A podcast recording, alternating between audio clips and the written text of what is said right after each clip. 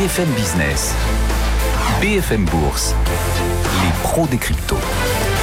L'avenir est le seul endroit où on est tous certains de passer le restant de nos jours. Et il se trouve que la blockchain détient une fraction de cet avenir. On va donc en parler. La blockchain, les crypto-monnaies, bien sûr, comme chaque vendredi, les pros des cryptos avec, toujours au téléphone, Xavier Fenot avec nous pour Interactive Trading. Claire Balva, elle vient de nous rejoindre. Bonjour Claire. Bonjour.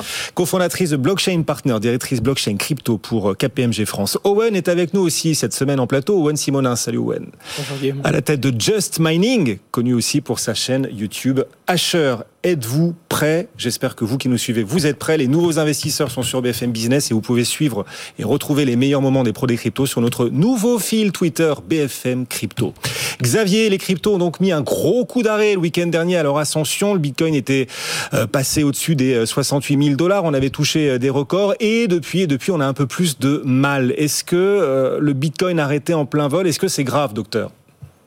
C'est vrai qu'on a connu quand même une très très belle année 2021, exceptionnelle hein, sur l'ensemble des cryptos. Et c'est vrai que le week-end dernier, bah, encore une fois, on a eu un mouvement de panique. Encore une fois, on a eu des liquidations de positions à hauteur de 2 milliards de dollars dans la nuit de vendredi à samedi et encore une exposition trop importante. Alors encore pourquoi? Parce qu'en fait on a vécu exactement la même chose au début du mois de septembre, c'était à la rentrée. Faut pas trop chercher d'explications, on essaye toujours de trouver des explications a posteriori, c'est à cause des variantes en Chine, ça n'a absolument d'ailleurs aucun impact sur les marchés traditionnels, on voit pas pourquoi ça aurait un impact plus sur les cryptos que sur les marchés traditionnels, sachant qu'on connaît très bien la position de la Chine depuis un moment d'ailleurs sur ce marché des crypto-monnaies. Donc pression baissière, oui, c'est pas nouveau, on en parle euh, systématiquement ici. Le Bitcoin était déjà sous une pression baissière avant même, d'ailleurs, la panique acheteuse qu'on a connue euh, le week-end dernier. Euh, il devait d'ailleurs, pour invalider cette pression baissière, repasser et s'installer au-dessus des 58 000, 60 000 dollars, ce qui n'a malheureusement pas eu l'occasion de faire. Donc, on, met, on, remet aussi d'ailleurs en question hein, la tendance haussière euh, qui a été mise en place depuis cet été. Donc euh, aujourd'hui, oui, cette pression baissière, effectivement, vous l'avez dit, encore intacte. D'ailleurs, tout à l'heure, on était à 50 000 dollars sur le Bitcoin, puis finalement, euh, une heure après, on est à nouveau à 48 000 dollars. Donc, on sent quand même le marché est encore fébrile. On remet pour autant les pieds sur terre. Hein. Je rappelle que quand même le Bitcoin a perdu effectivement 30% depuis ses plus hauts historiques, hein, du coup il y a un mois. Et euh, on est toujours à 60% de performance depuis cet été. Pour autant, hein, je rappelle quand même que le Bitcoin, ça reste quand même pas le plus performant de l'ensemble du marché des crypto-monnaies. Oui, justement, il y a, d'autres crypto-monnaies. Il n'y a pas de roi sans cours autour de lui. La cour des crypto-monnaies, elle est composée de nombreux membres et nombreuses cryptos. Donc, comment se comportent ces autres cryptos? Vous évoquiez le Bitcoin. Sur le reste du marché, comment euh, analysez-vous les signaux du moment? Alors, aujourd'hui, on est à 2200 milliards de capitalisation totale. C'est plus que les 1900 milliards de dollars atteints au pire de ce mouvement de panique qu'on a eu le week-end dernier. C'est sûr que c'est moins bien que les records historiques qu'on a réalisés à 3000 euh, milliards, donc il y a pile poil un mois. Alors on sait globalement qu'on est dans un range, une phase de latérisation générale depuis un mois, que les crashs sur le marché des cryptos, ça arrive encore, ils sont plus ou moins euh, violents. On en a eu un, je vous disais tout à l'heure, il y a au mois de septembre, on a mis un mois à s'en remettre. On en a eu un également au mois de mai, on était autour des 30 000 dollars sur le Bitcoin, on a mis deux mois à s'en remettre. Donc oui, effectivement, le, marché dans son ensemble est fébrile, mais aussi ça dépend bah, déjà où est-ce qu'on regarde? Si on prend les plus faibles avant ce mouvement de panique, et j'en cite quelques-unes, euh, Bitcoin Cash, Cardano, EOS, bah, le sont encore plus après ce crash. On prend celles qui latéralisent depuis deux mois, Solana, Avax ou Sandbox, on avait parlé il y a deux semaines dans la catégorie métaverse.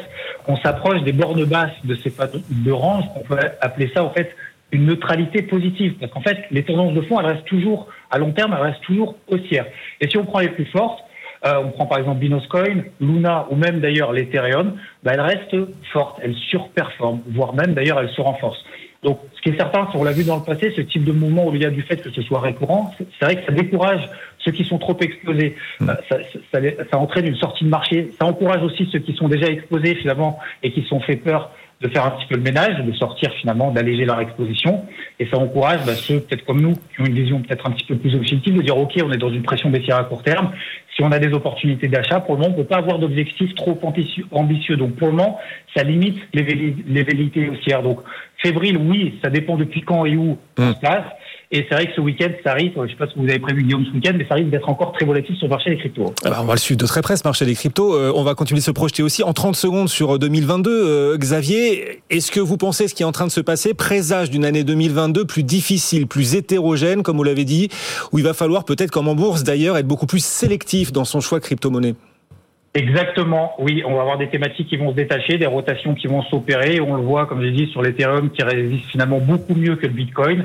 Certaines qui sont encore sur des records historiques, d'autres qui sont sur leur plus bas de 6 à 9 mois.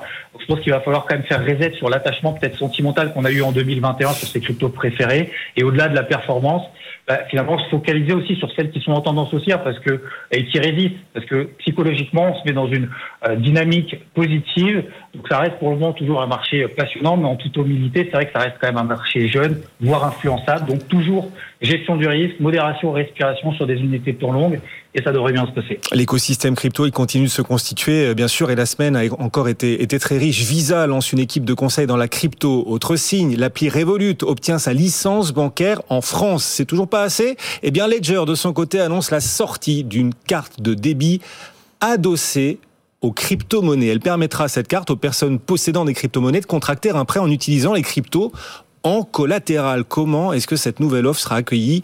D'abord, peut-être la base, euh, Owen est-il risqué d'utiliser un prêt euh, en utilisant en tout cas les crypto-monnaies en collatéral au sein d'un prêt comme le propose cette nouvelle carte de débit? Alors, il y a un risque quand on maîtrise pas les risques qu'il y a, tout simplement. Donc il faut les comprendre et donc il faut essayer de les expliquer simplement. Un collatéral, c'est comme une caution on va déposer de la crypto-monnaie qu'on va bloquer. Et en échange de cette valeur qui est bloquée, comme un, gage de confiance, une caution, on va nous prêter de la crypto-monnaie, ou du moins nous prêter un solde qui va permettre de dépenser avec la nouvelle carte que propose Ledger. Alors on n'a pas tous les détails. On ne sait pas quelles crypto-monnaies vont être acceptées en collatéral, sur quelle hauteur, etc. etc. Mais ce qu'il faut comprendre, c'est que ça va dépendre de ce que l'on laisse en caution. Je donne un exemple très simple et très parlant. Je dépose un bitcoin en caution, on va dire donc 50 000 dollars c'est vous qui, euh, qui allez gérer du coup euh, ce stock. Je les dépose et en échange, vous me prêtez 20 000 dollars pas de risque, vous savez que je vais revenir, je vous ai donné plus en caution que ce que j'ai obtenu. Par contre, imaginons maintenant qu'il y a une baisse très violente dans la nuit et qu'on arrive à un moment où le bitcoin que je vous ai prêté, attention que j'ai mis en caution, donc en collatéral, vaille moins que ces 20 000 dollars que vous m'avez prêté. À ce moment-là, vous pouvez liquider ma position, parce que vous allez vous rembourser, tout comme la blockchain peut le faire hein, dans les échanges décentralisés. Et à ce moment-là, peut y avoir des pénalités de liquidation qui sont douloureuses. Mais la plupart du temps, on fait attention. On va jamais emprunter, on va emprunter bien moins que ce que l'on laisse en collatéral. Surtout quand on laisse en caution des valeurs qui sont volatiles et dont la valeur de la caution peut changer très rapidement, mmh. voire même déposer en caution des stablecoins pour que ce soit plus stable. C'est ça qu'il faut avoir en tête. Est-ce qu'il faut prendre Ledger à la légère, si vous me permettez ce petit jeu de mots, l'offre Ledger en tout cas à la légère, une carte de débit permettant d'emprunter en utilisant les cryptos pour collatéral clair. C'est un tout petit pas supplémentaire pour l'adoption des crypto-monnaies ou c'est un grand pas? Alors c'est quand même euh, très intéressant parce que euh, Ledger, euh, c'est une entreprise qui a une force de frappe importante. Hein. C'est une des licornes françaises sur la crypto. Ils ont vendu, il me semble, à peu près 3 millions de portefeuilles physiques. Ils ont 1,5 million d'utilisateurs récurrents. Donc il y a quand même une force de frappe assez importante, une force commerciale aussi importante. Donc on, peut imaginer que si Ledger met toutes ses forces dans la bataille sur cette carte, elle soit largement utilisée. Donc ça va probablement favoriser l'adoption. Et on peut aussi trouver ça positif parce que les portefeuilles que vend Ledger, ce sont euh, des, des cold wallets, des portefeuilles sur lesquels vous êtes responsable de votre crypto. Euh, donc je dirais que ça respecte aussi l'idéologie initiale qu'il y a derrière les crypto-monnaies. Donc c'est responsabilisant pour l'utilisateur et c'est assez intéressant. Euh, on peut noter enfin que ce, système de collatéral et de prêt, c'est aussi un moyen juridique, fiscal d'éviter l'imposition, puisque quand vous déposez votre bitcoin en collatéral et que vous avez un prêt pour payer le commerçant en euros, il n'y a pas d'événement fiscal qui se fait, hmm. euh, contrairement au transfert instantané où là, effectivement, vous seriez imposé sur votre plus-value à 30%. Donc, c'est pas pour rien non plus qu'il y a cette fonctionnalité. C'est pas inintéressant. Alors, Cocorico, décidément, cette semaine, euh, on a Ledger qui avance et puis on a une autre entreprise française, Ubisoft, dans un tout autre domaine, qui a fait elle aussi sensation ces derniers jours. Ubisoft va sortir des NFT, des tokens non fongibles utilisables dans le jeu Tom Clancy's sur la blockchain Tezos. Blockchain également d'ailleurs d'origine française, Claire. Sait plus où regarder. Il a un vrai succès euh, français cette semaine. En tout cas, a des annonces qui ont fait sensation pour le moins. À quoi serviraient ces NFT dans un jeu vidéo? Alors, très bonne question. En fait, le jeu vidéo, il est passé par, euh, par plusieurs phases. Hein. C'est un secteur qui a beaucoup évolué ces dernières années. dans le jeu vidéo, il y a 20 ans, vous savez, on vendait des, on vendait des CD hein, que vous mettiez dans votre ordinateur pour jouer. Et puis après, on a eu des jeux exclusivement euh, numériques. Vous avez euh, connu, vous aussi, les CD J'ai connu aussi ah les CD. Je suis pas si jeune que ça. ensuite, vous aviez des jeux numériques que vous achetiez. Je suis pas sûr qu'Owen ait connu les CD. Par Adibou, Adibou. D'accord. J'y étais. et puis aujourd'hui, on a des jeux qui sont dans qui sont gratuits, ou en tout cas qui sont à un prix assez faible, mais dans lesquels vous achetez euh, des items pour vos personnages. Donc en l'occurrence, ces NFT dans, dans ce jeu-là, euh, ce sont des éléments qui vont vous permettre de personnaliser vos personnages, donc euh, qui vont être émis euh, de manière rare. Donc il y aura un certain nombre de NFT, hein, ils ne seront pas émis à l'infini. Donc en l'occurrence, dans ce jeu-là, c'est des militaires que vous allez personnaliser. Donc il y a un NFT qui, voilà, qui est une sorte de fusil qui va vous permettre de personnaliser votre personnage. Et on peut imaginer qu'à terme, ces NFT vous permettent pourquoi pas d'avoir plus de pouvoir dans le jeu, que vous puissiez les revendre à d'autres joueurs pour plus cher. Donc ça, ouvre le champ des possibles en termes de fonctionnalité en fait dans le jeu vidéo. Et c'est nouveau de voir des NFT dans un jeu vidéo. Alors, c'est pas complètement nouveau, tout dépend de ce que vous appelez jeu vidéo. Par exemple, oui. Sorare fait déjà du NFT depuis un moment. Hein. Sorare, c'est des, vous savez, les cartes de joueurs de football.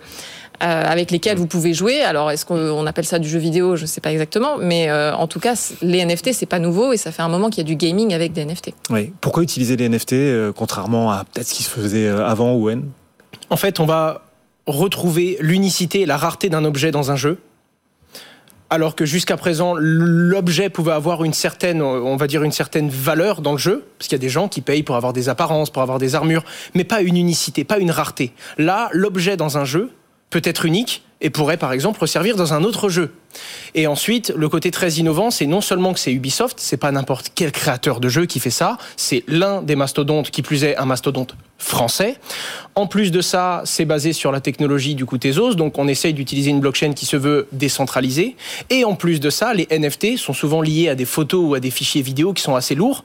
Et pour stocker ça, on va utiliser la blockchain Aleph, qui est une autre blockchain. Donc on pourrait faire ça dans une base de données, dans un data center centralisé, mais non, on va pousser la décentralisation le plus possible.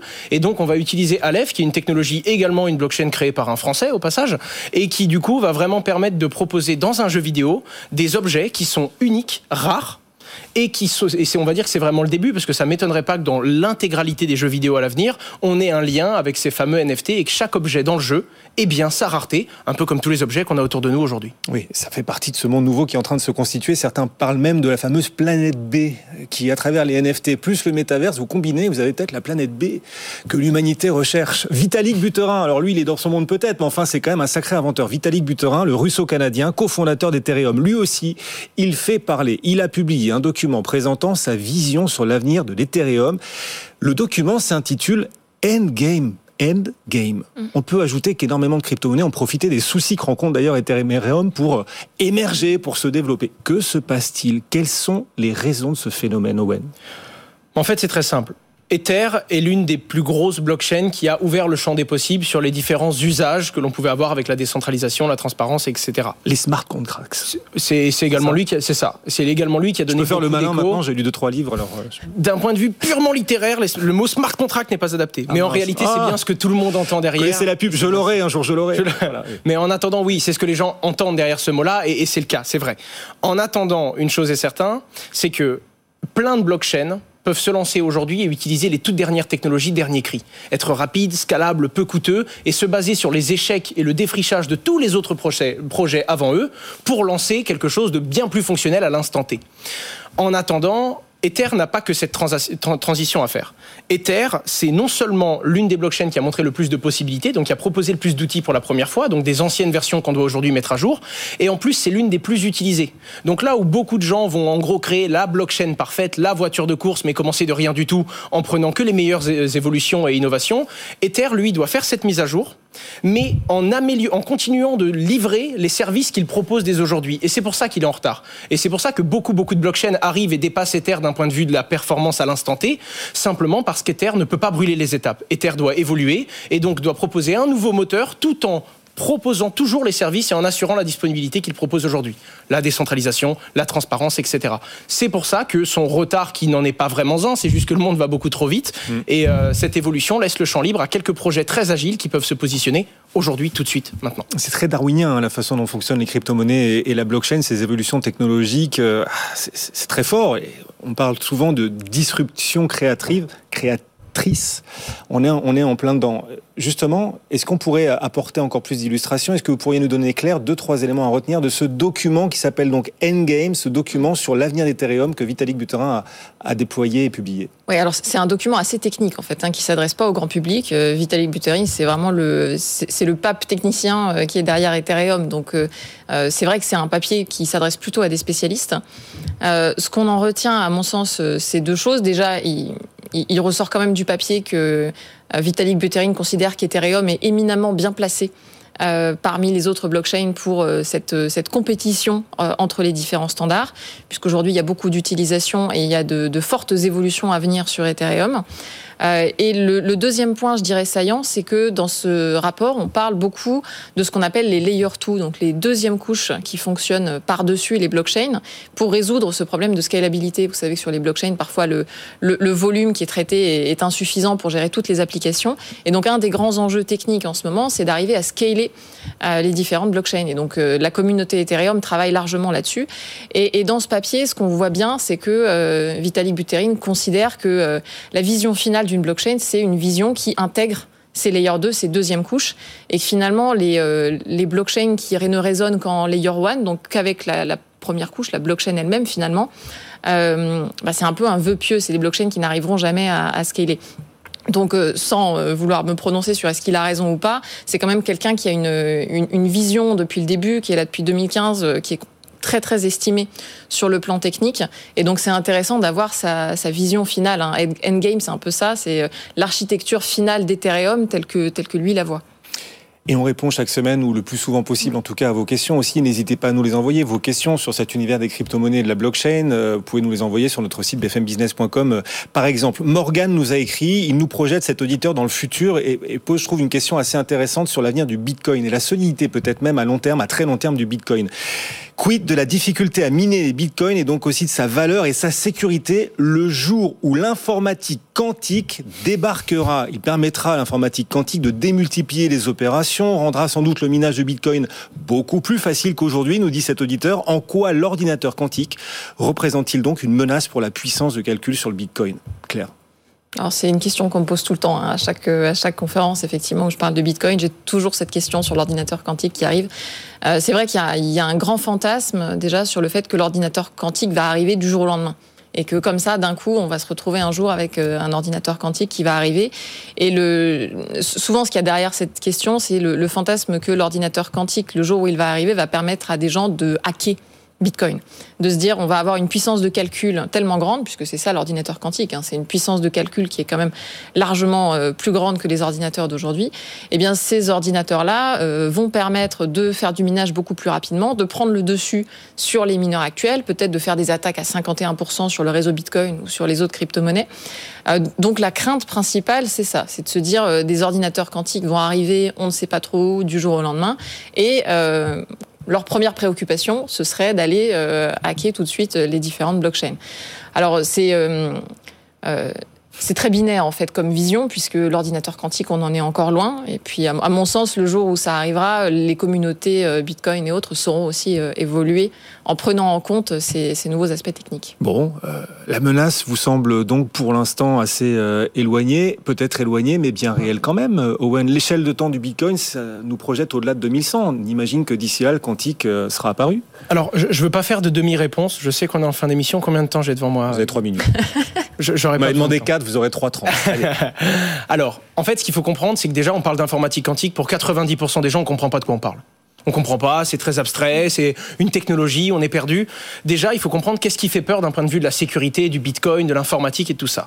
Pour faire très très simple, aujourd'hui, euh, ce qui fait vraiment peur, ce serait un problème de brute force. Imaginons que je sais que vous ayez un compte sur un site internet.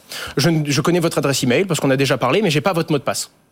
Je pourrais essayer toutes les combinaisons possibles. 0, 0, 0, 0, 1, 0, 0, 0, 0, 2. Bon, ça va prendre beaucoup de temps. Mais un ordinateur puissant, lui, pourrait essayer toutes les combinaisons beaucoup plus vite. Encore une fois, vous mettez des chiffres, des lettres, des caractères spéciaux, et vous avez 12 ou 13 caractères dans votre mot de passe. Même le meilleur des ordinateurs va prendre des années à trouver. Le problème de l'informatique quantique, c'est qu'elle peut paralléliser. Une puissance quantique maîtrisée permet de paralléliser et donc qu'il y ait 12 ou 29 caractères à votre mot de passe, on peut tout tester d'un coup, trouver la bonne connexion et l'appliquer. Donc là, déjà, ce qu'il faut se rappeler, c'est que si jamais un jour on arrive à maîtriser, ça s'appelle la suprématie quantique, du coup, hein, c'est-à-dire réaliser avec des calculs quantiques de meilleurs résultats que ce qu'on pourrait avoir avec de l'informatique traditionnelle, eh bien, déjà, on aurait des gros problèmes partout. Sécurité militaire, sécurité bancaire, bien plus de choses que oh, qu'est-ce que ça va donner pour le mm. Bitcoin? Première chose. La deuxième chose, c'est qu'avec ça, on pourrait créer de la valeur dans des, des, des voies magnifiques. On pourrait plier des protéines et tester des différentes solutions pour soigner des cancers. On pourrait créer de l'argent, de la richesse en faisant le bien pourquoi choisir le mauvais côté En plus de ça, pour finir, il y a quand même des tarés qui travaillent sur des algorithmes de, sécurisation de blockchain quantum résistants, qui pourraient résister à de la puissance quantique. Il y a même des gens qui ont été sur la transmission d'un mot de passe, faire en sorte qu'il soit transmis avec un laser, parce que le quantique, c'est pas des 0 et des 1. C'est-à-dire que tant qu'on n'a pas consulté la variable, on ne sait pas si c'est un 0 ou si c'est un 1. Et donc, si on regarde, si on essaye de hacker et de recevoir l'information et de voir le mot de passe, ben en le consultant, il est plus bon parce qu'on l'a regardé. Donc on lui a forcé à prendre une forme. Il y a énormément de choses, c'est vraiment très passionnant, c'est vraiment puissant, mais ce qu'il faut retenir aujourd'hui, c'est que, un, ce serait bien dommage, parce que même si quelqu'un arrivait à la tête et déjà maîtriser l'informatique quantique, c'est une chose, maîtriser l'informatique quantique, on va pas lancer Windows, hein. c'est pour des calculs très particuliers, très complexes, on peut pas juste lancer un mineur de Bitcoin, injecter de l'informatique quantique et c'est parti, on y va. Non, les premières exploitations concrètes ont eu lieu il y a quelques mois. Bitcoin, euh, Bitcoin, Google, désolé, a réussi euh, à, obtenir la suprématie quantique, c'est-à-dire que sur certains calculs, ils ont réussi à faire mieux qu'un ordinateur traditionnel. On est à des années-lumière de pouvoir maîtriser l'informatique quantique pour en faire ce qu'on veut, surtout pour ce genre de calcul. Et même si ça arriverait un jour, un, ce serait dommage de l'utiliser pour faire du mal, alors qu'on pourrait faire tellement de bien avec cette puissance. L'humanité reste humaine. C'est sûr, mais si quelqu'un arrivait à avoir cette puissance pour abuser de Bitcoin, le réseau resterait transparent. Si quelqu'un arrivait, par exemple, à miner tous les blocs instantanément avec cette puissance phénoménale, instantanément, tout le monde verrait que le réseau Bitcoin n'est plus sécurisé, quelqu'un en abuse, et cette personne serait devenue le roi d'un monde qui n'a plus aucune valeur de par sa faute. Et ça, c'est quand même l'une des grosses résiliences de Bitcoin, c'est-à-dire que personne n'est incentivé à en abuser, même la personne qui en a les moyens. C'est ça. en fait, il n'y a aucun intérêt économique à aller essayer de détruire Bitcoin. Ça ne peut être qu'un intérêt politique. Il y a des anarchistes, mais pour le coup, si on utilise une puissance aussi forte sur Bitcoin, on espère quand même en tirer quelque chose. Et là, le modèle a été fait pour que le plus requin de tous les requins n'ait pas d'intérêt à prendre la majorité et à prendre le contrôle de Bitcoin. C'est un système qui n'a de valeur que si tout le monde le consent et que s'il reste finalement démocratique. Bon, vous y croyez dur comme fer toujours, même à l'échelle de temps du Bitcoin. Au-delà des 21 millions, on arrivera à quel moment à 21 millions de... 2140. Il y a des gens qui vont trouver des solutions pour les autres dérives potentielles de l'informatique quantique qui seront applicables à Bitcoin. Parce qu'il y a bien plus grave à l'instant T tout de suite que Bitcoin si on maîtrise l'informatique quantique. Les pros des cryptos, c'est chaque vendredi. Merci à tous les deux et ça nous fait du bien cet enthousiasme et surtout se projeter dans l'avenir. L'avenir, on en est tous certains de passer le restant de nos jours. On vous y prépare chaque semaine sur BFM Business. Owen Simonin, Just Mining, sa société qui nous a fait le plaisir de nous rejoindre à Paris depuis sa Moselle chérie, connue aussi pour sa chaîne YouTube Asher. Merci beaucoup Owen, à Claire Balva aussi nous accompagner. Merci Claire de venir en plateau nous rencontrer tous, les vendredis, cofondatrice de Blockchain Partner, directrice blockchain et crypto pour KPMG France. Puis Xavier Fono aussi était en ligne avec nous depuis Interactive Trading. Salut, bon week-end à tous les trois. Le CAC 40 est toujours en train d'hésiter. On va clôturer cette semaine néanmoins sur un sol largement positif, solde hebdomadaire largement positif. En tout cas, si on continue à perdre que 0,2%, moins 0,2 actuellement sur le CAC, Wall Street de son côté progresse un peu. On s'en reparle dans un instant. On va se projeter sur 2022. Quel potentiel sur les marchés En 2022, ce sera le thème principal du club. Dans un instant, on viendra aussi sur quand même les chiffres d'inflation toujours spectaculaires aux États-Unis. À tout de suite. BFM Bourse, vos placements, nos conseils sur BFM Business.